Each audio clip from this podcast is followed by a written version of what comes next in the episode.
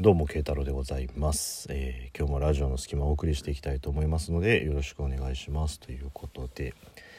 えー、まあ、昨日の放送でもお話ししましたけど、まあ、先週ね週末が結構立て込んでたんで今週はもう充電にしようっていうことで、まあ、だいぶね充電に時間を使った時間だったので、えー、体力の方も回復し、まあ、リフレッシュした状態でね明日迎えるかななんていうところでまあ昼過ぎには相変わらずね ネガティブロードに入りちゃんと、えー、ネガティブロードに車線変更しポジティブロードからネガティブロードの方に車線変更して、えー、ノンフィクションを見てやっぱり複雑な気持ちになりまあね日曜日を終えたということなんですけどまあ昨日の話あのツイッター上では共感してくれた方とかいてあ僕だけじゃないんだってちょっと思ったりとかしてねあのちょっと嬉しかったりとかしたの嬉しかったっていうのもなんかあれですけどなんかこう共感してもらえるのがあると嬉しいなっていうねところだったんですけど。まあそんな感じでほとんどねこの土日は家にいて特に何をするわけでもなく、まあ、最近やっていなかったモンハンもちょっとやりみたいな感じでねあの過ごしてたんですけど。であのそのまま、まあ、夕方にね買い物に出かけるわけですよ。買い物って言っても普通にこう日用品ですよ。あのなんか洋服買いに行ったりとかなんかねこう電化製品買いに行ったりみたいな感じじゃなくて普通に日用品を買いに行って行ったんですよであのスーパー普通に買いに行ってまあ食料品とかを買いに行くんですけどスーパーもあのこれ時間帯ってこれ多分人によってまちまちだと思うんですよね。僕は割と夕方以降に行くことが夕方って言ってもねもう時間で言ったら多分夜に行くことが多いんですよ。であの早めに行くうちも多分あると思うんですよね。であの選択肢って結構難しいなって思うのはやっぱりこう夜に行くと夜しか行かない方とか夜よく行く方だったらわかると思うんですけどまずスーパーって入って野菜コーナーとかあるじゃないですか。で野菜コーナー入るともう結構もぬけの殻になってたりとかすることあるんですよ。僕の行くスーパーって。だからこう買おうとしてた野菜なんてのはバカ野郎こんな時間に来てももうねえよみたいな感じに なっててすっからかーんっていうね、まあ、果物とか含めてあのバナナの跡地とかね。あのきゅうりの跡地とか なんか白菜がにぎわっていたであろう場所みたいな感じになってたりとかしてすっからかんになってるじゃないですか。だけどまあその代わりといっては何なんですが食料品まあ主にこう肉とか、えー、お惣菜コーナーにはまああのプラチナチケットと言われるね半額シールが貼られるというねイベントが待ってるわけじゃないですかやっぱり。まあ、段階を見てね、20%、30%半額とかっていうところもありますけど、あのプラチナチケットを貼ってもらえるっていうのは、やっぱり閉店に近づくにつれてその頻度が高くなるっていうことを考えると、やっぱりお安くお買い求めになられるんであれば、昼間の方がいいわけですよね。でも、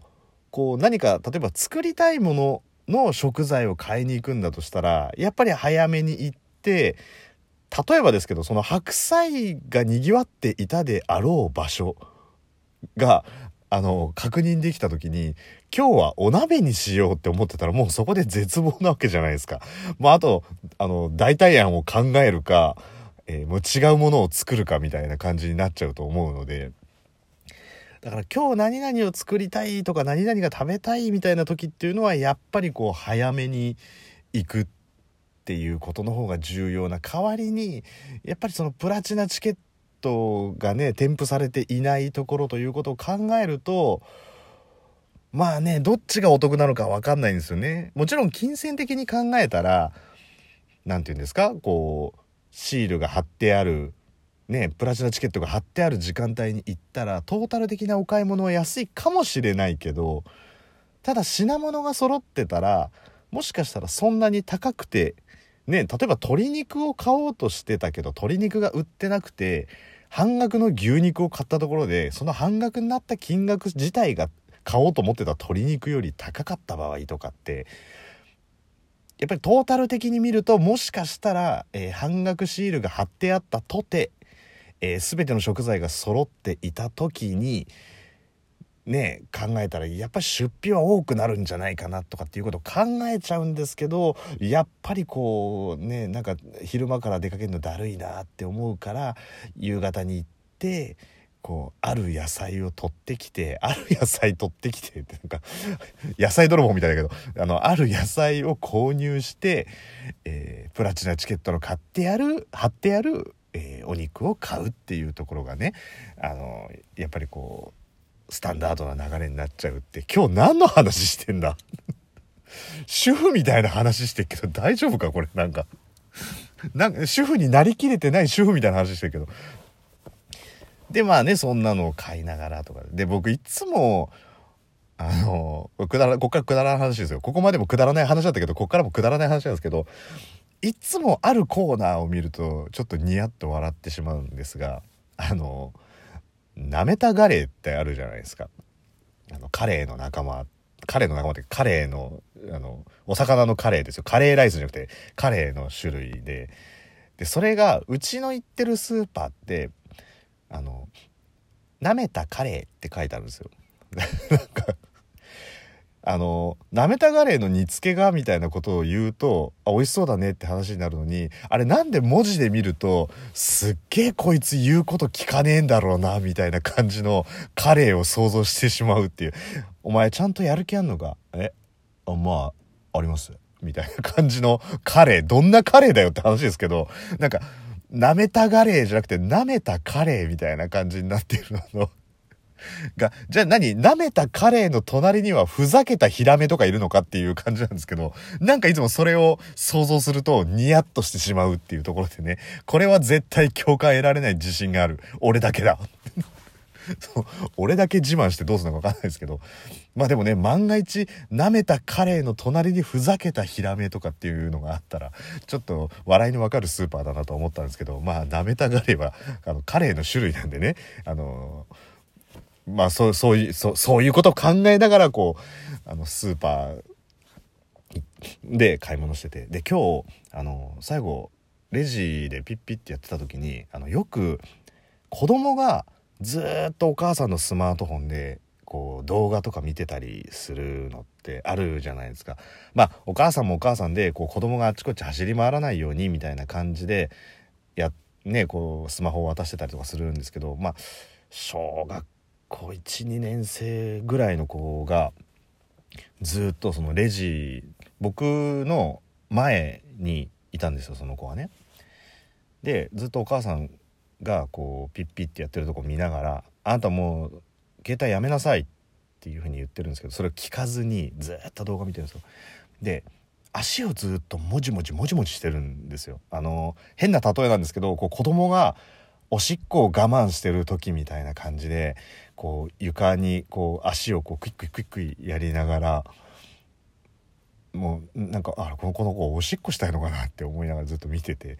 で「あんたもうやめなさいよ」って言ってるのにずっと動画を見てるんですよ。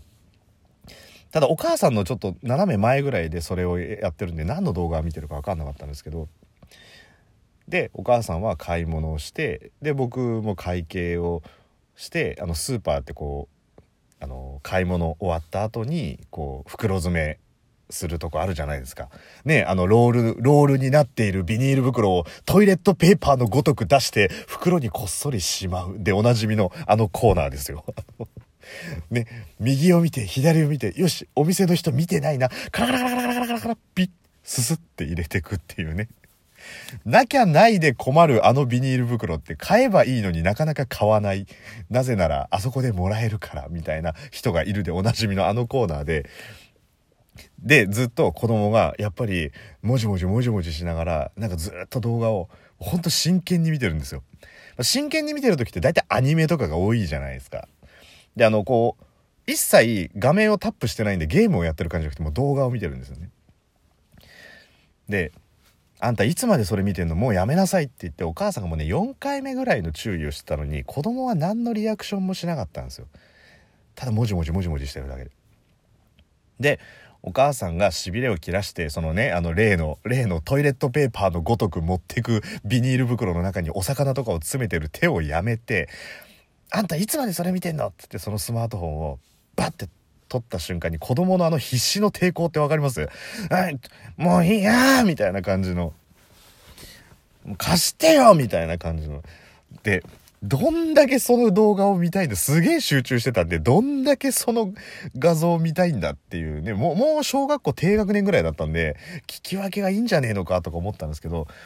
バッてお母さんがこう取り上げた時に取り上げたタイミングでこう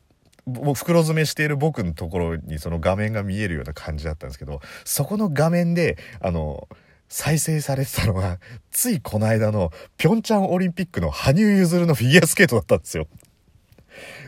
だもしかしてあの子おしっこしたくてもじもじしてたんじゃなくてちょっとフィギュアをやろうとしてたのかなみたいな。